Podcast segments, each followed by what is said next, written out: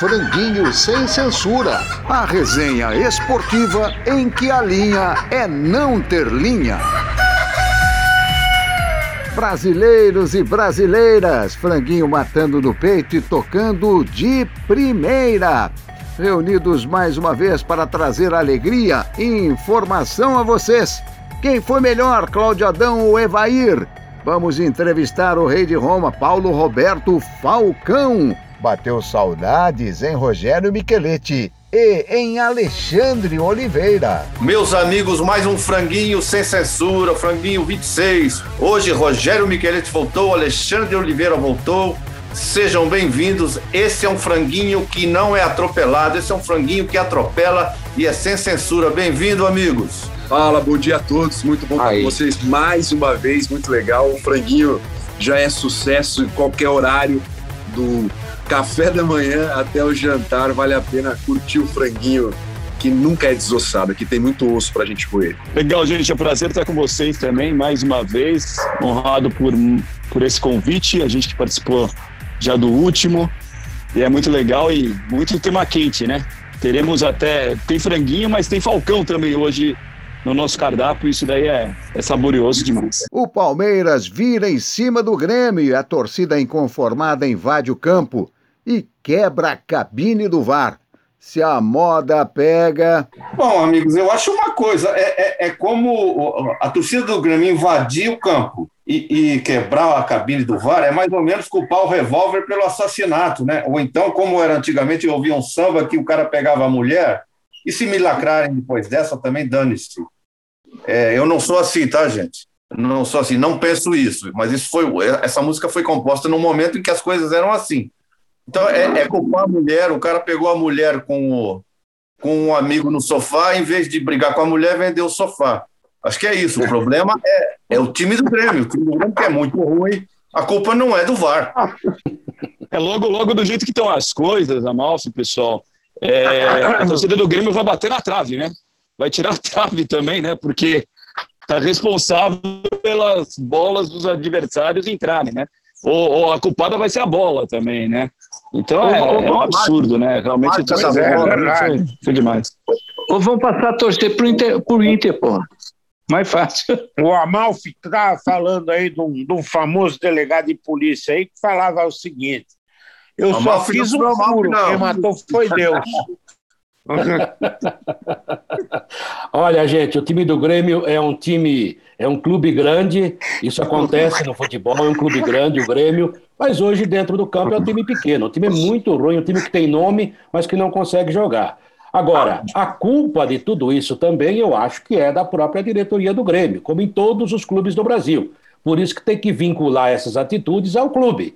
Porque essa torcida organizada estava banida lá no Rio Grande do Sul, a justiça trouxe de volta alguns personagens, e esses personagens é que travaram essa batalha aí. Aliás, batalha isolada, né? Só houve uma briguinha lá que o vidro, que era mais é, civilizado que os caras, impediu. A verdade é que o Grêmio tem que perder todos os mandos até o fim do campeonato. Se fosse alguma coisa mais séria nesse país, já teria que ser rebaixado agora. Mas seria uma atitude radical, todo mundo ia reclamar. O VAR não tem nada com isso. Agora, também anular aquele gol por preciosismo digital é muito para minha cabeça. Para mim, aquilo não é impedimento nem aqui, nem na China, nem em Porto Alegre.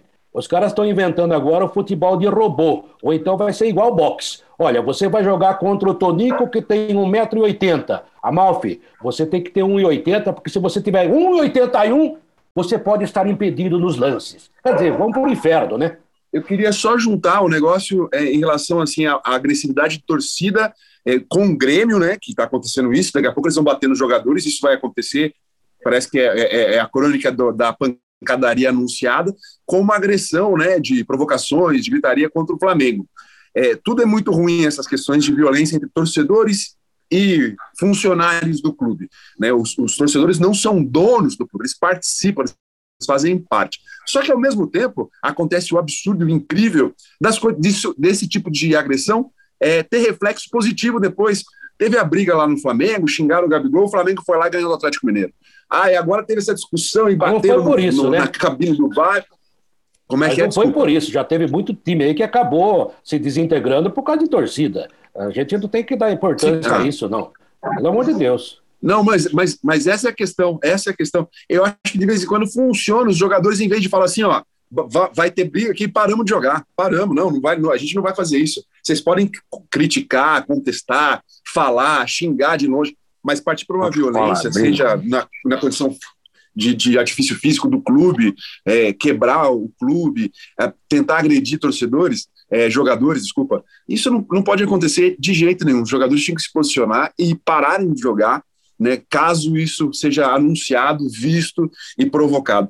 E, e, o torcedor continua fazendo isso porque, de certa forma, ele acha que funciona. Ah, o time, ah, fizemos isso, assim, não joga por amor, vai jogar por terror e vai ganhar o jogo. Daí chega outro jogo e ganha. Aí os torcedores acham que eles têm razão. são coniventes com a torcida organizada. É, o que eu acho também é o seguinte, eu acho o seguinte, é, primeiro falando do Grêmio, não exatamente da agressão, né, que pode acontecer e desintegrar um time, como foi citado pelo Quartarolo e pelo Alê, mas o, o, o que acontece é o seguinte: é, no ano passado, o Corinthians teve como técnico o Thiago Nunes. E o Thiago Nunes devastou o Corinthians. E esse ano o Grêmio teve como técnico, no começo do brasileiro, o mesmo Thiago Nunes. O Thiago Nunes, onde vai, ele consegue acabar com os elencos, acabar com os jogadores. É um, é um negócio impressionante. Porque o ano passado ainda o Corinthians tentou com o Coelho, o Coelho muito fraco, não conseguiu dar conta do recado, e tentou com o Wagner Mancini. O Grêmio está fazendo o mesmo caminho, só, mas um, porém. O Grêmio chegou muito mais tarde, teve que mudar muito mais tarde. Então não sei se isso daí é possível. O Filipão não deu certo, né? O Filipão já é um técnico ultrapassado, já faz tempo, né? É, é um técnico ultrapassado. E agora é, ele foi muito mal também no Grêmio, não conseguiu acertar. Eu acho que nem o Filipão é o maior culpado da situação, mas sim o Thiago Nunes e a diretoria do Grêmio. Em eu acho que é o Renato Gaúcho, viu, gente? Olha, é, é, é, esse negócio de Thiago Nunes ficou dois meses lá, gente. Também no Corinthians é, ele foi mas... autorizado a mexer no time. Aliás, os jogadores que ele afastou e que reclamam até hoje, o Jadson nunca mais jogou em lugar nenhum e nem o Ralf, já estava no final. O problema foram os últimos dois anos do senhor Renato Gaúcho. Ele apanhou de todo mundo, ficou insistindo no mesmo esquema. O problema começou lá. Mantiveram demais o Renato Gaúcho. É que há uma certa adoração ao Renato. E a gente sabe que ele é um bom técnico, só. Não, também, Mas ele, ele apanhou de todo mundo, gente. O, o Grêmio caiu com ele. Só rapidinho, em relação a desintegrar o time, por exemplo, o Corinthians em 2000 passou pela mesma situação, a torcida invadiu o estacionamento do Corinthians, bateu em jogador e o time que foi campeão, bicampeão brasileiro e campeão mundial foi desintegrado. Isso é moda, isso não é. A torcida é estimulada por alguém. É que nem esses gorilas que ficam batendo em jornalistas. Isso. Nós vimos isso acontecer agora em Roma. É, o estímulo vem de cima, né? O franguinho canta Romário, o gênio da grande área. Bola no canto, a música do futebol. Hoje no Bola no Canto, Romário de Souza Faria, o gênio da grande área. Começou no Vasco, do Vasco para o PSV da Holanda, do PSV da Holanda para o Barcelona e do Barcelona para o mundo nos deu uma Copa do Mundo em 94. Muito obrigado, Romário. Pega a bola, chuta, marca em cima, faz um gol. Mas que eu quero ver você fazer. Romário, anjo, torto, demônio do futebol, dribla, seduz, de prazer. Foi dirigido por Johan Cruyff, que disse que Romário corria menos que o juiz, só que fazia dois gols por jogo e Romário ganhou muitas e muitas apostas com o Cruyff. Se eu fizer dois gols, amanhã cedo eu vou pro Rio e passo o fim de semana no Rio. Ganhou todas. Amor.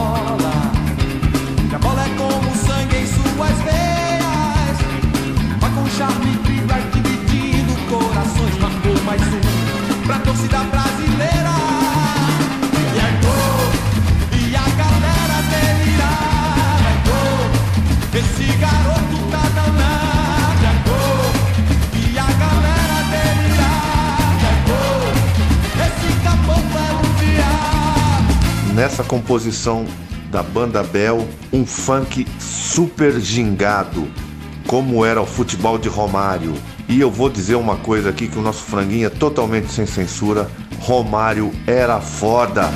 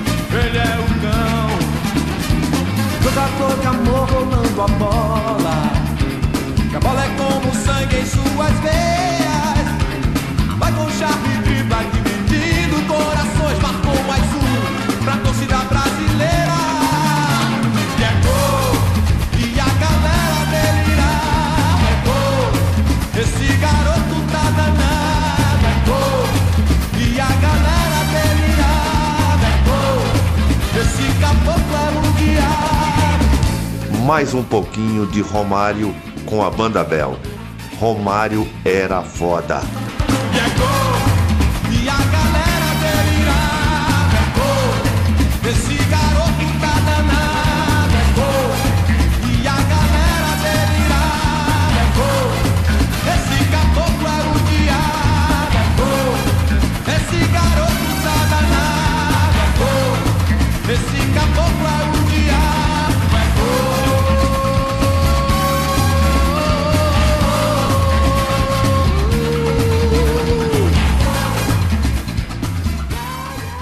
Dois craques no par ou ímpar.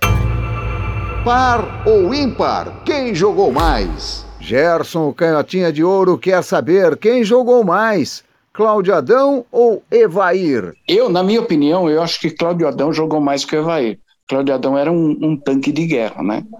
E o Evair tinha aquela categoria, é mais calmo. Mas futebol dos dois são ótimos, lógico, mas eu sou mais Cláudio Adão, que ele, que nem eu falei, parecia um tanque de guerra no campo. Eu voto no Evaí, até porque não vi muito o Cláudio Adão jogar, né? vi em finalzinho de carreira, mas acho que o Evaí, para o espaço coletivo do ataque, funcionou muito bem por onde ele passou. Jogou bem, até no Figueirense, que não tinha ninguém para jogar com ele, ele jogou bem. Então acho que o Evaí, na minha opinião, é, foi um pouco mais jogador que o Cláudio Adão. Eu vi os dois.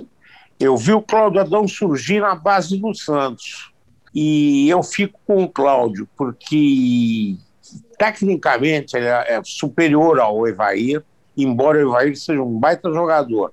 Mas no meu time eu escalo o Cláudio Adão.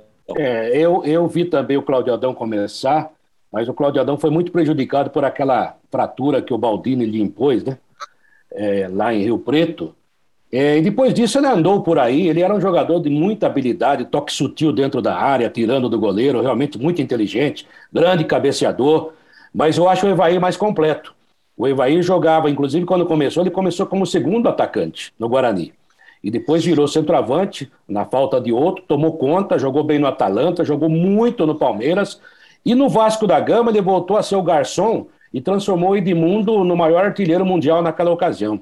É, inclusive devia ter ido para a Copa de 94, só não foi, não foi por birrinha dele mesmo. Porque ele arranjava, ele era muito birrento. Era, é um cara muito legal, mas ele, ele via fantasma às vezes. Mas é um jogador extraordinário. Eu coloco o Evair como um dos maiores atacantes que eu vi jogar. Eu acho, eu acho que o Evair acabou sendo melhor do que o Cláudio Adão por uma razão. O Cláudio Adão acabou virando o cigano da bola. Aquela coisa dele ter é, conquistado o passe e ele não teve uma identificação tão grande com um, com um time como o Evair teve, por exemplo, com o Guarani e mesmo com o Palmeiras. O, o Cláudio Adão passou por diversos times. Por exemplo, no Rio de Janeiro ele vestiu a camisa dos quatro grandes. Ele vestiu a camisa também, fora os quatro grandes, do Bangu. É, vestiu a camisa de Volta Redonda, é, vestiu a camisa do Cruzeiro, vestiu a camisa do Bahia, vestiu a camisa do Corinthians, da Portuguesa. Ele vestiu a camisa de inúmeros times, o Cláudio Adão. Né? Tudo bem que o Evair depois perambulou no final de carreira, passou por, por Figueirense, passou por Goiás, passou por Curitiba, enfim, por outros times, mas é, é, na verdade cria-se uma identificação muito maior com o Evair, com uma torcida, do que o Cláudio Adão. O Cláudio Adão não teve isso daí, né? Por exemplo, ele passou no Corinthians, fez um gol de calcanhar maravilhoso em cima do Palmeiras em 89, já no final de carreira. Era um jogador de muita técnica, mas é, eu acho que o Evair, no final das contas, para o Paroímpe, o Evair, é, pelo conjunto da obra. Brigar boa, hein, gente? Os dois eram muito técnicos, dois centroavantes técnicos, e o, o, como o Quartarolo falou, o Evair, eu vou ficar com o Evair, porque o Evair no São Paulo, ele jogou de meia, e jogou muito, eu acho que no, no Goiás ele jogou de meia jogou muito, então eu, eu acho que o, o Evair era mais completo que o Cláudio Adão, embora o Cláudio Adão tenha sido um, um baita jogador, que eu lembro que quando o, eu até ouvi uma entrevista do Pelé dizendo, olha, eu estou encerrando a carreira, mas o Cláudio Adão está aí. E, infelizmente, como disse o Quartarolo, o, Cláudio não quebrou a perna quando ele ia para a Olimpíada, devia estraçalhar na Olimpíada de Quebrou a sete e perna meia. Rio Preto. É, ele ia... Mas então eu Quebrou fico a com o Evair. Rio Preto. Isso, então eu fico com o Evair. Vamos abrir espaço ao Rei de Roma.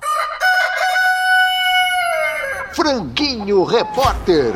Uma entrevista chapa quente. Ele é considerado como um dos maiores volantes da história da seleção brasileira e do futebol mundial. Agregava técnica no drible, controle de bola e qualidade na finalização. Notabilizou-se como o líder da vitoriosa trajetória do Internacional na década de 70, com três conquistas do Campeonato Brasileiro, sendo um deles de forma invicta. Falcão, é Tunico Duarte, prazer falar contigo, velho. Eu queria te perguntar o seguinte: o Guardiola já disse que o Barcelona, supercampeão de 2014, 2015, foi inspirado no Brasil de 82. Eu queria saber de você. Quanto que o Busquets, o Xavi, o Iniesta e o Messi tinham de Cerezo, Falcão, Sócrates e Zico? Por favor. Quando se fala em jogadores como Sérgio Busquets, Xavi, Nesta e Messi, estamos falando de jogadores extraordinários, né? Que fizeram parte daquele grande Barcelona, que a sua grande força era o, a posse de bola, tocar para cá, tocar para lá, e era uma jogada, era um momento de esperar o espaço para colocar um jogador na frente do gol. Não eram toques desnecessários, até porque era um time que tocava a bola no campo do adversário. Então era perto da área do adversário. Esse era o grande diferencial. E quando perdiam a bola, eles marcavam imediatamente em cima. Tinha isso, a força do Barcelona naquela época, que Guardiola sempre disse que se esperou um pouco na seleção de 82, era esse, de roubar a bola onde perdeu. Agora, fazer uma comparação assim, Cerezo, Falcão, Sócrates e com esses outros quatro, é sempre difícil as comparações, né?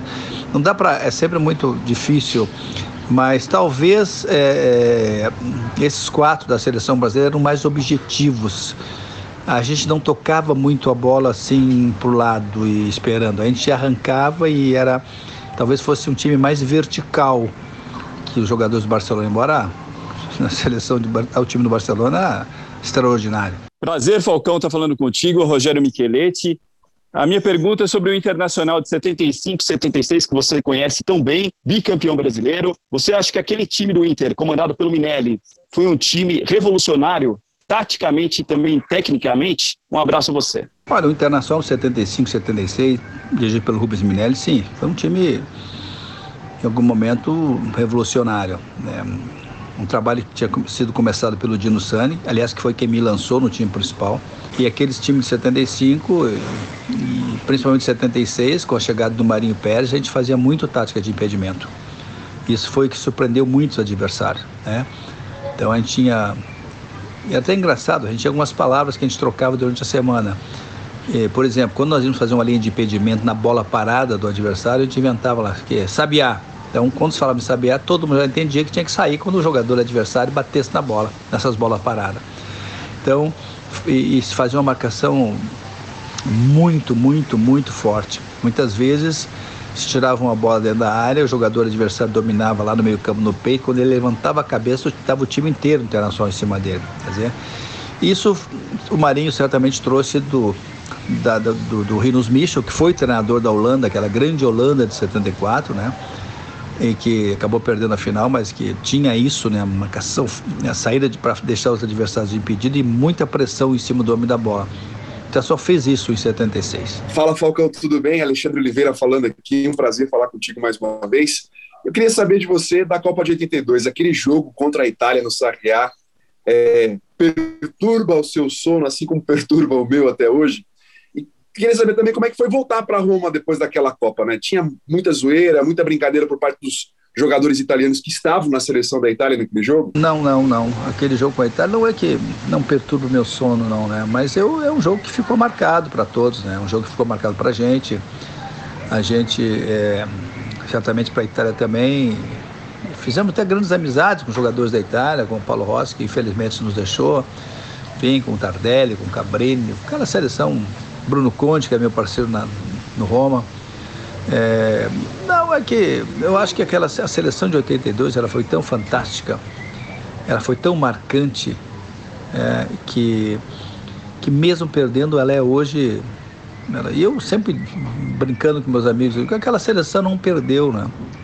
Aquela seleção conquistou o título de encantamento, ela encantou o mundo pela maneira que jogava. Eu acho que o segredo de um grande time, e isso também o Guardiola diz, e que é o que eu penso como treinador, um time tem que. É, é, evidente, tem que jogar para ganhar, mas esse ganhar, o time tem que ser montado em cima de, de um time que emocione. É um time que jogue bem, claro, mas que possa emocionar as pessoas. E 82 foi isso. Ela emocionava, ela deixava as pessoas felizes. E isso é o que fica na história. Se você ganha só por ganhar, você vira um dado estatístico. Aquela seleção não ganhou e virou exatamente é, uma referência. Um, as pessoas adoram o falo de 82.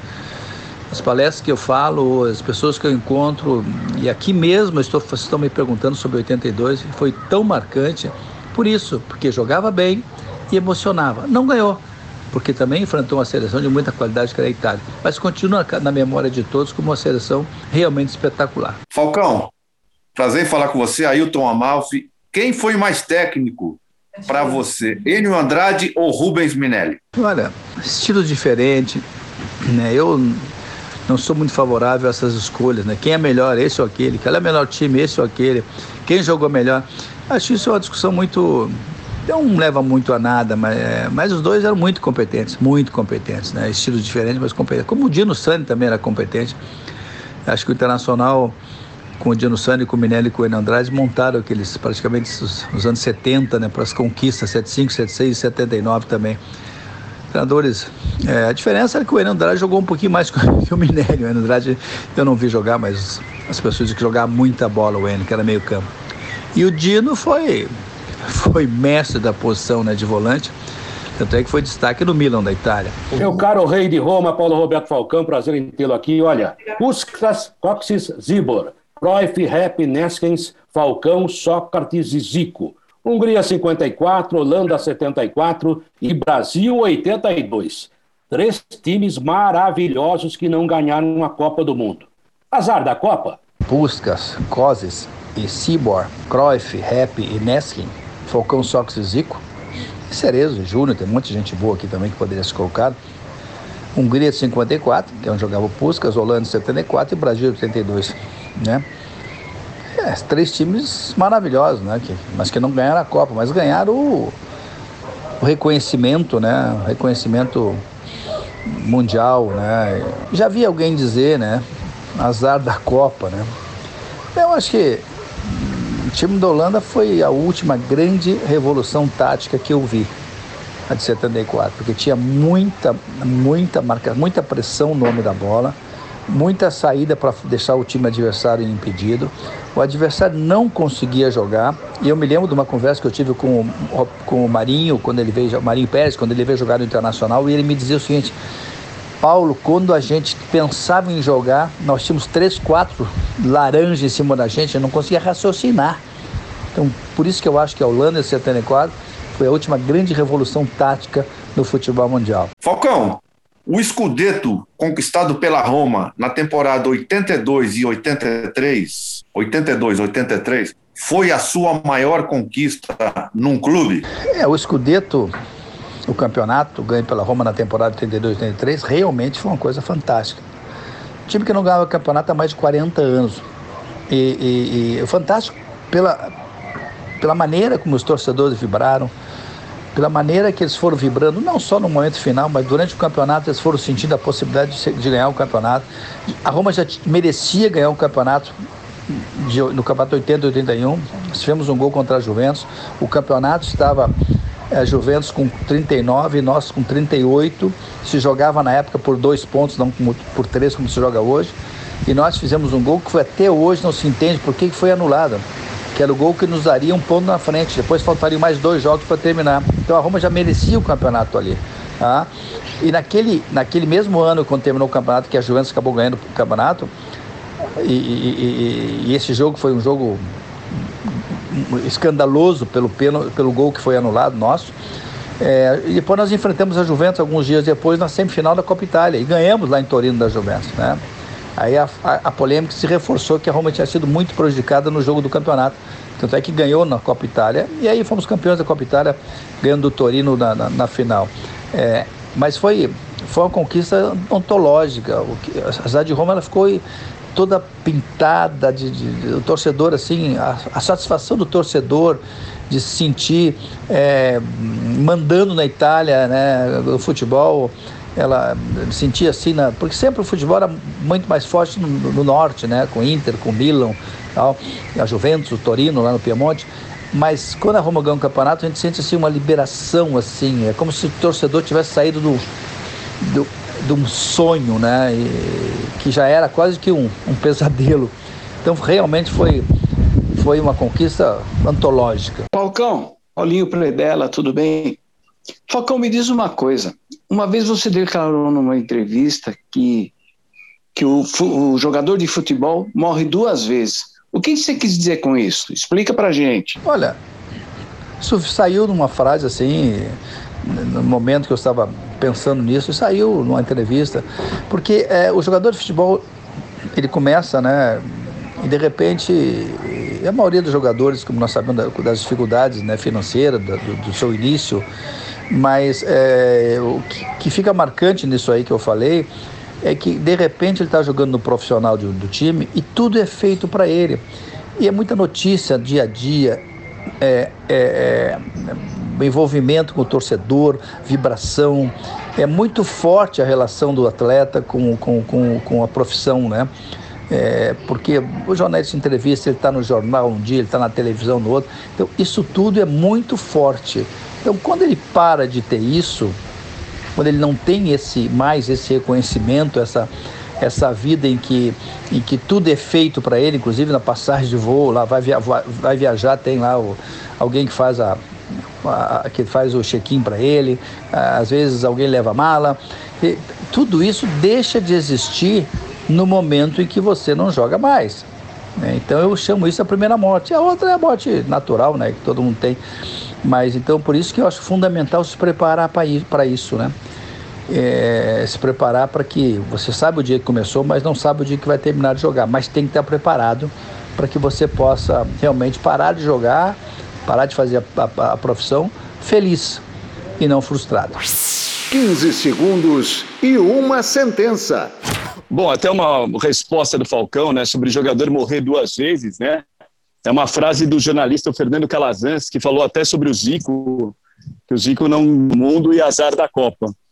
E aí eu acho que vale para o Falcão também essa frase, né? Não foi feita pelo Calazans para o Falcão, mas vale para o Falcão, vale para o pro Sócrates, grandes jogadores que não conquistaram a Copa do Mundo, o Cruyff, por exemplo, são jogadores extraordinários que não ganharam Copa dos, Copas do Mundo e o Falcão está nessa lista. Olha, gente, quando ouço o Falcão, eu fico triste e alegre ao mesmo tempo. Alegre porque é um personagem extraordinário, foi um jogador sensacional. E é justamente por isso.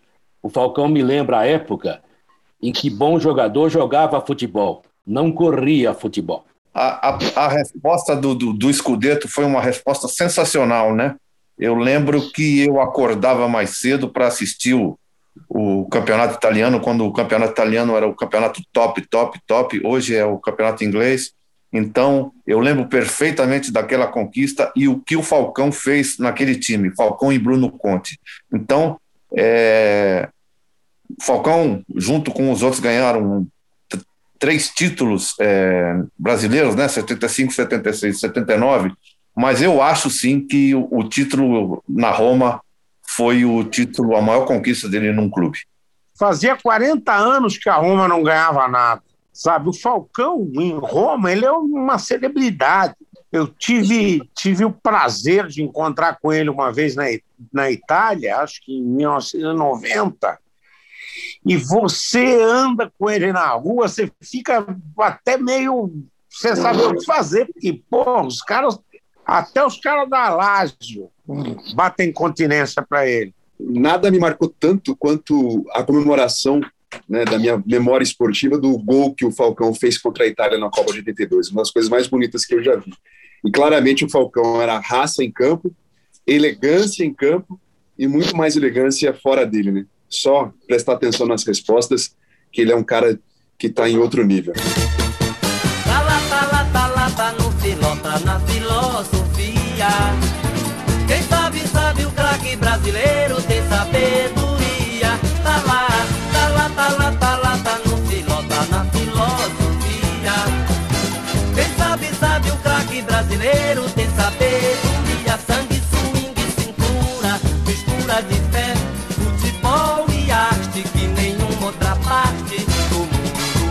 Quem não chora, não mama. Quem pede tem preferência. Quem não chora, não mama.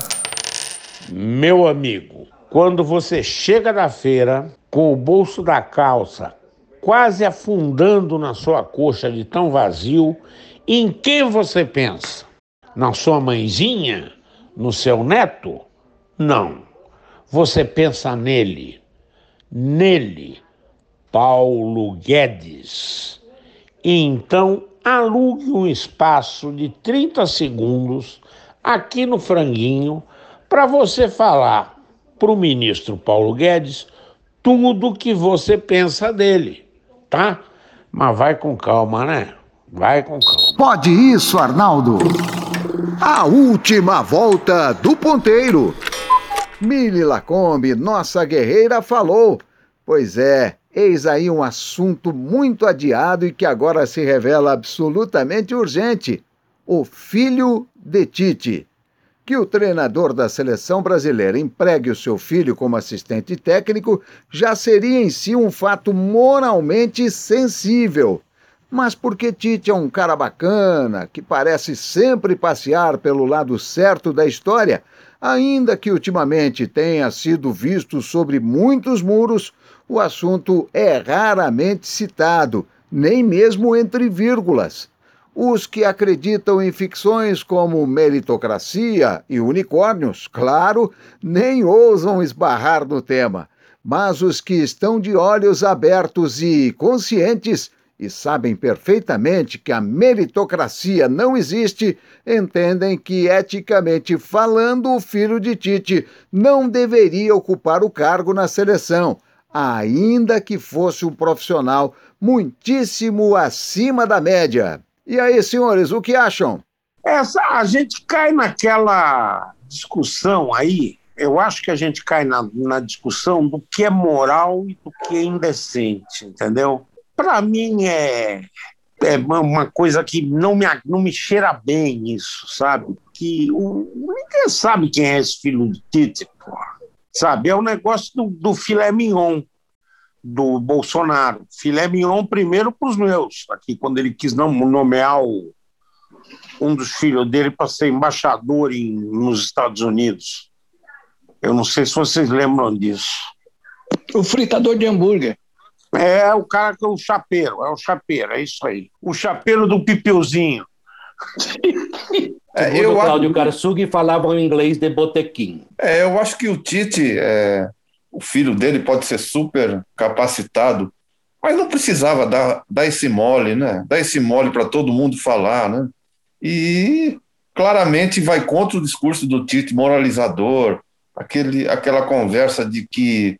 É, meritocracia. A, meritocracia, aquele titei chato. Então, acho que é, é meio que batom na cueca você colocar o filho dele como. como ele começou no Caxias, do Caxias subiu já para o Corinthians, do Corinthians para a seleção brasileira.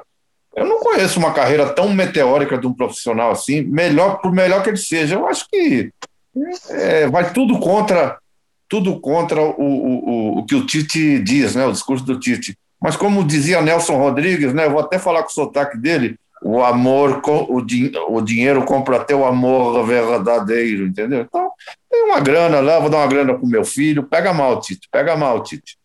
Eu, eu acho que é nepotismo puro, só isso. Ah, eu acho que o problema, é, eu entendo o que vocês falam, mas o problema nosso não é o filho do Tite, não, são outros filhos. Agora, a gente tem que entender também que a CBF é uma empresa, é uma empresa, é uma empresa privada, né? E a CBF, no caso da seleção brasileira, é a Petrobras do, do esporte. A gente acha que é nossa, mas não é, é deles, né? É, eu não sei se ele tem capacidade, se não tem. Acho que ele deixou a bunda na janela de graça. É, eu não faria isso, Mas eu também não vejo que isso seja um grande problema, até porque a seleção está vencendo o que tem que vencer, que é a eliminatória. E acho também que a jornalista que citou aí, ela se preocupou mais agora por causa daquele post do filho do Tite se solidarizando com o grande Maurício de Souza. Isso que a incomodou, porque faz um tempão que ele está por aí e ninguém falava nada, ou pelo menos não desse jeito. Então o problema, para mim, não é ele. E tomara que ele seja um grande profissional. Agora, não é porque o cara é filho de alguém importante que ele não possa fazer nada na vida. Tem filho de médico, filho de jornalista, filho de deputado, filho de senador, filho de presidente. É, os problemas nossos são outros. Viu? O Ademir da Guia jogou mais do que o pai. Exatamente. Em compensação, o Edinho puxou para a mãe, né? É, pois é. Mas são, são, são coisas que é, eu, eu, eu, classifico como coisas distintas. Né? No jornalismo, a gente vê muitas vezes alguém indicar um filho né, para trabalhar. Só que se o cara não for bom, ele vai cair, ele não vai ficar, ele não vai ficar na posição. É, só que aqui na questão do Tite, evidentemente que ele levou o filho porque o mundo é corporativista e ele levou o filho pela proximidade para dar uma oportunidade para o filho. Pronto. Aí, só que a gente não consegue avaliar o trabalho do, do, do, do Matheus Bach. Né? A gente não, não sabe, sabe o que, é que ele faz na seleção. A seleção ganha por conta dele ou não ganha por conta dele. Agora, as questões que ele é, curtiu, a mensagem, né, o, o, a postagem do Maurício do vôlei e tal, é aquele negócio, é, liberdade de expressão todo mundo tem, de opinião também, só que você tem que arcar com as consequências da sua opinião. Os dois estão arcando com as consequências da opinião deles, ponto. Né? Agora, a questão profissional tinha como avaliar, não tem como avaliar o trabalho dele. Bom, em relação a essa relação do, do filho do Tite, né, é, trabalhar com o treinador, eu acho que o Tite se expôs demais, né? É mais ou menos o que acontece com o Dorival Júnior. O Dorival Júnior às vezes é muito criticado justamente por isso, porque o filho dele é, às vezes acaba falando demais, é, opinando muito no trabalho do pai, enfim, esse tipo de coisa. E muita gente considera que o trabalho do, do filho do Dorival Júnior não seja tão bom quanto o do pai. E o Dorival acaba carregando esse rótulo aí. Às vezes eu acho que até deixa de assinar alguns contratos importantes, até por essa ligação que ele tem com o filho.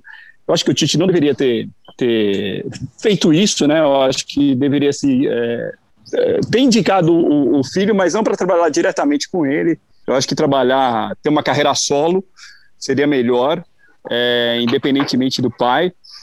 E, mas isso também acontece na política, como o Lula falou, né, que atrapalha tanto o Brasil é, atualmente. Acontece no nosso, no nosso meio, no jornalismo. Né?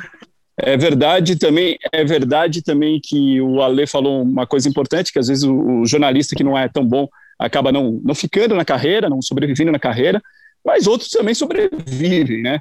às vezes dependendo da empresa tal, é, tendo um suporte que outras pessoas não teriam, né? Se não fosse filho de tal pessoa, se não fosse filho de tal profissional, não teria tal suporte, não teria é, é, tal escudo para aguentar na profissão e sobreviver na profissão. Então isso daí eu acho que é, é, é complicado. Logicamente que tem tem filhos e filhos, né? O, o, o Lula falou do Edinho, né? Que puxou a mãe. Né, você tem, por exemplo, o João Mir Bet e o Mauro Bet, dois caras geniais, na minha opinião, na profissão. Você tem é, é, Djalma Dias e Djalminha, né, caras fantásticos. Mas, mas eu acho que o, no caso do Tite, eu acho que deveria, deveria pensar isso daí. Eu acho que o Tite está ganhando um peso necessário para ele nesse momento. Botando a bunda na janela sem necessidade. É isso aí. É, ele devia começar como assim, tipo, gandula, depois ia para maqueiro, entendeu? Aí aos poucos ia crescendo. Era é, legal. É. Lembra quando falavam que o filho do Lula era dono da Friboi? Verdade.